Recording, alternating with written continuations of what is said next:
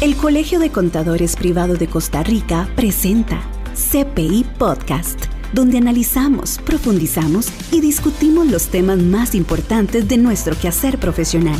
Conéctese ahora y aprendamos juntos. Qué bueno tenerlos por acá de nuevo en CPI Podcast, un espacio donde analizamos, profundizamos y discutimos los temas más importantes de nuestro quehacer profesional.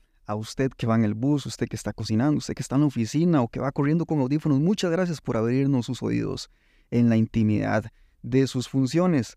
Y eh, bueno, estamos aquí eh, con un tema muy importante. El tema que queremos que usted aprenda hoy con nosotros tiene que ver con la reserva de liquidez en las asociaciones solidaristas. Y estamos muy contentos de recibir por acá a Gary Garita Jiménez, quien es contador privado incorporado. Además de eso, es contador público autorizado, es auditor interno y externo especializado en riesgos financieros, es consultor tributario, experto en normas internacionales de información financiera, es magíster en planificación financiera y estratégica, instructor en programas de desarrollo para la gestión del riesgo y control interno, y además de eso, un gran amigo de nosotros. Gary Garita, bienvenido al Colegio de Contadores Privados de Costa Rica, CPI Podcast. Muchas gracias, don Kevin. Buenos días. Eh, excelente momento compartir con ustedes hoy en este lindísimo lugar. No lo conocía este set que el colegio tiene eh, con todas las condiciones para hacer eh, producción auditiva muy bien. les felicito y les agradezco que me hayan invitado y espero poderles colaborar con el tema de reserva de liquidez. Claro que sí, Gary. Este es un espacio a la altura de nuestros profesionales y tratamos de llegarle a todos los contadores del país a través de estos medios. Gary, el tema de la reserva de liquidez es un tema muy importante para las asociaciones soleristas, pero ¿podría usted explicar qué es la reserva de liquidez para que los contadores eh, sepan lo importante que es, máxime aquellos que le dan servicios a asociaciones soleristas y que no lo conocen?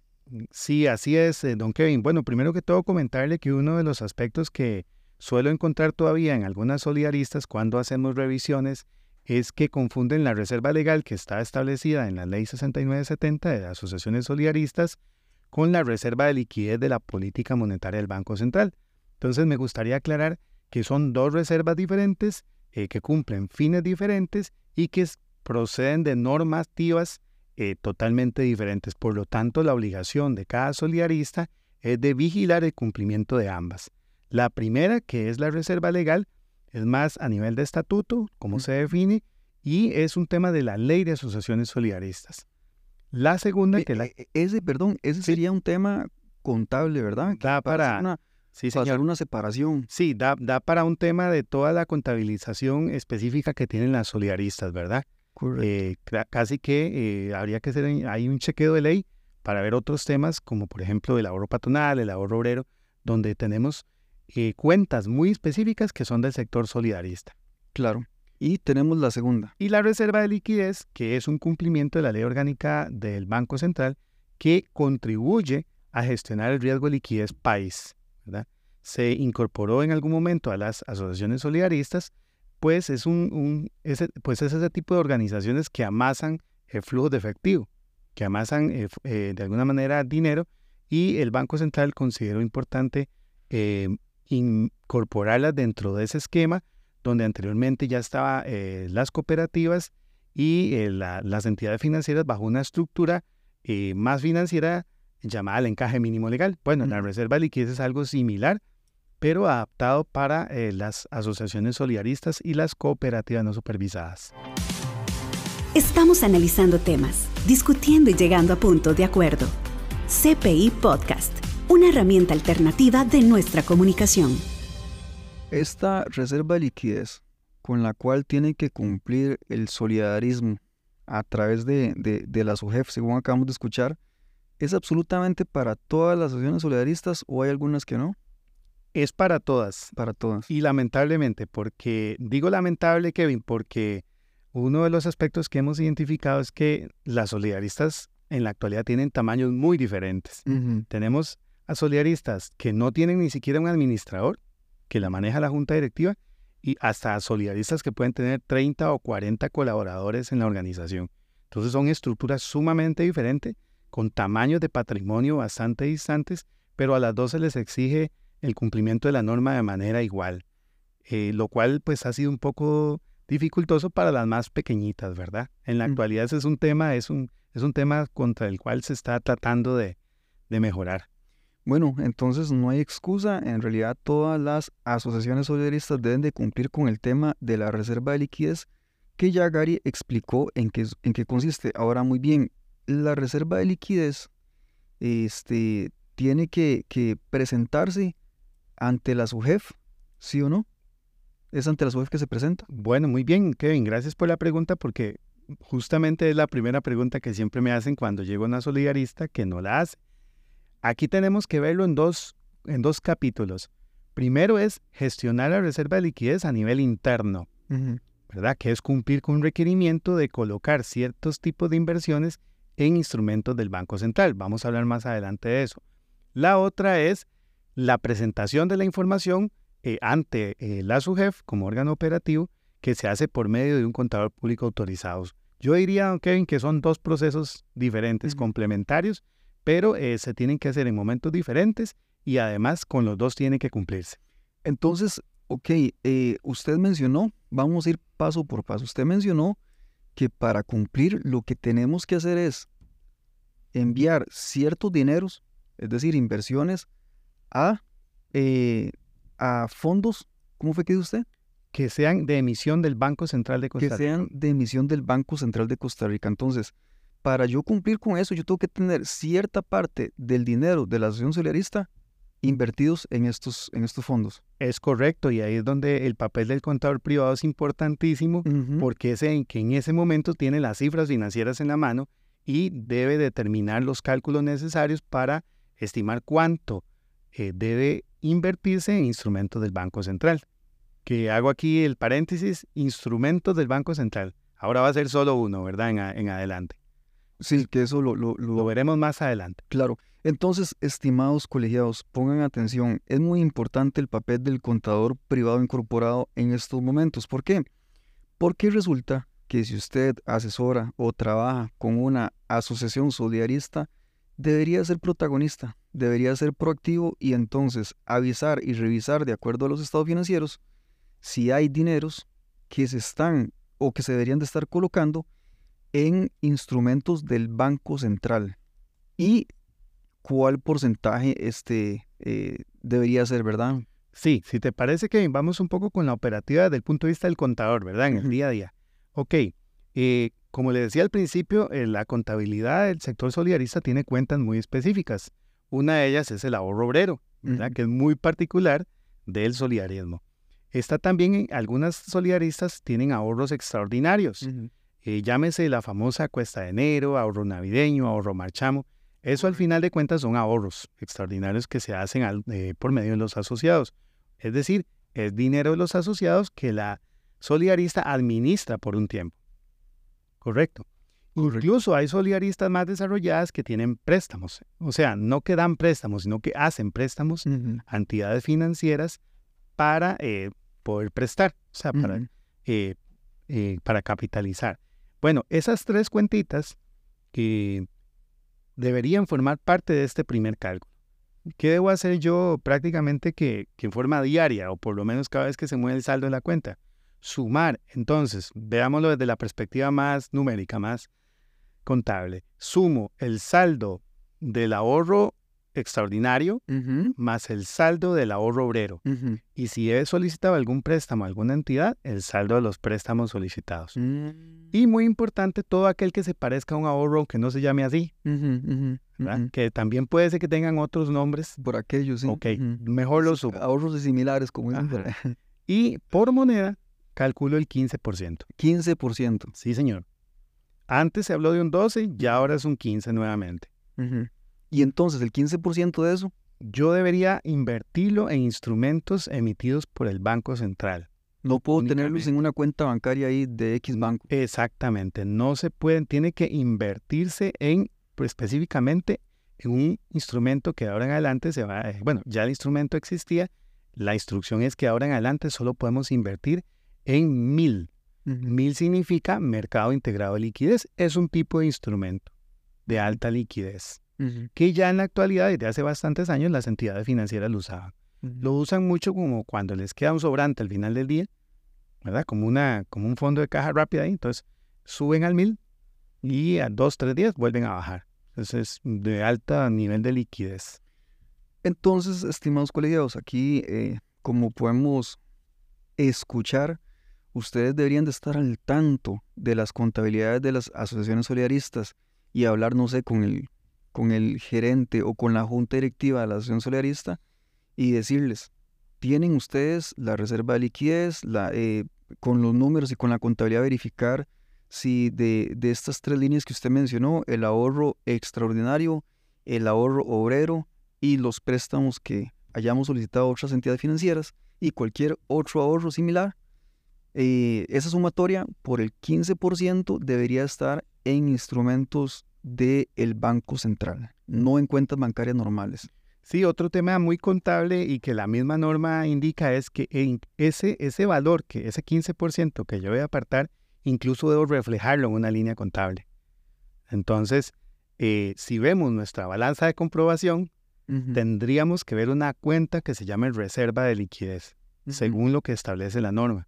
Y es parte de los temas de cumplimiento que le podrían hacer el chequeo a uno cuando le está haciendo una auditoría externa, por ejemplo que tiene que cumplir con esos aspectos y asegurarse que durante todo el mes se esté cubriendo adecuadamente ese saldo. Ahora, ¿qué pasa, Kevin? Ese saldo se mueve, ¿verdad? Ese saldo se mueve mes a mes. Mes a mes, el aporte viene, digamos, el patrón envía sus respectivos eh, aportes. Eh, mes a mes el ahorro extraordinario está movilizándose. Entonces, la obligación nuestra ahí como contadores es estar vigilantes de ese saldo porque tenemos que estar cubriendo de manera proactiva ese 15%. ¿Qué pasaría si no? Estaríamos en una descobertura, si la palabra... Descobertura. ¿Verdad? Me suena bien. Sí, ok.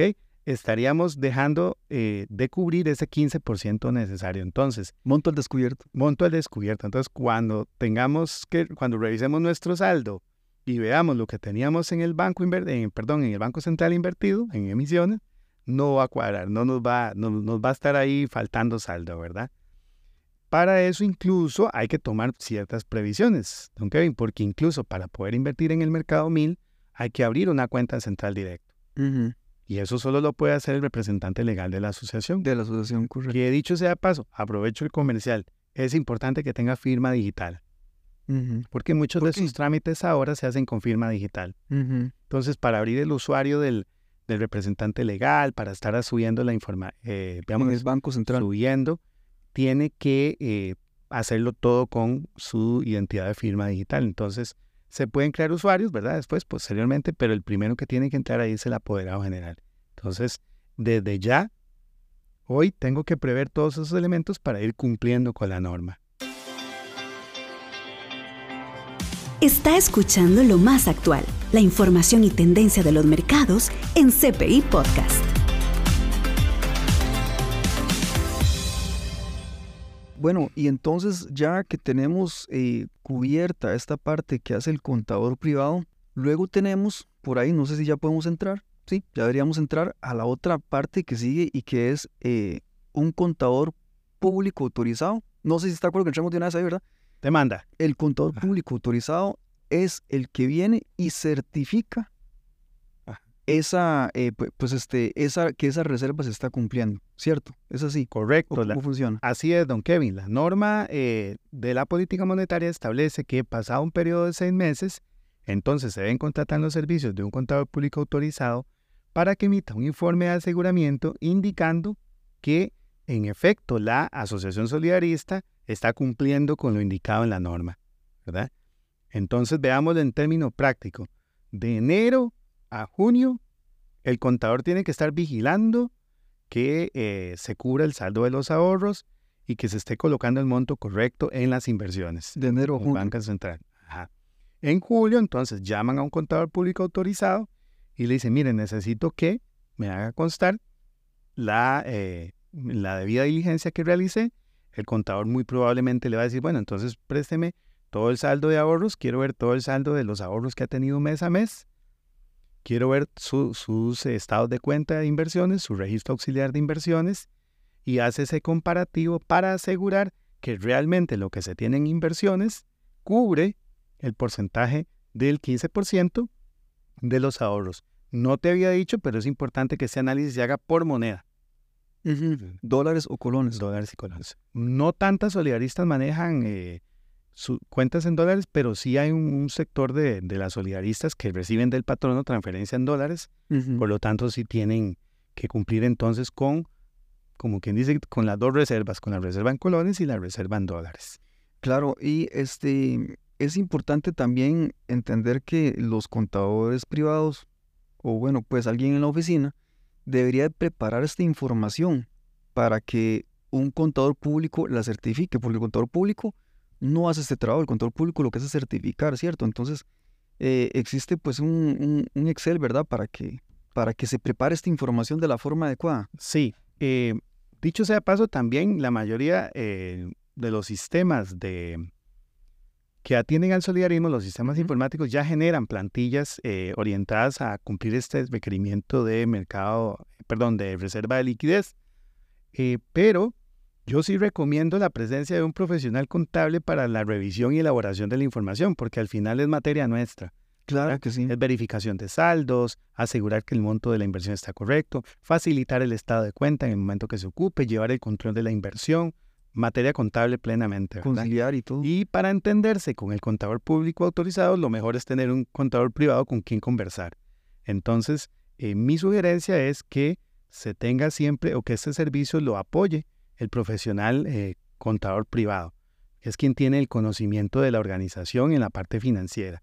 Y por otro lado, porque va a estar atento a la información que le pida el eh, contador público autorizado en caso de que requiera verificar algo más.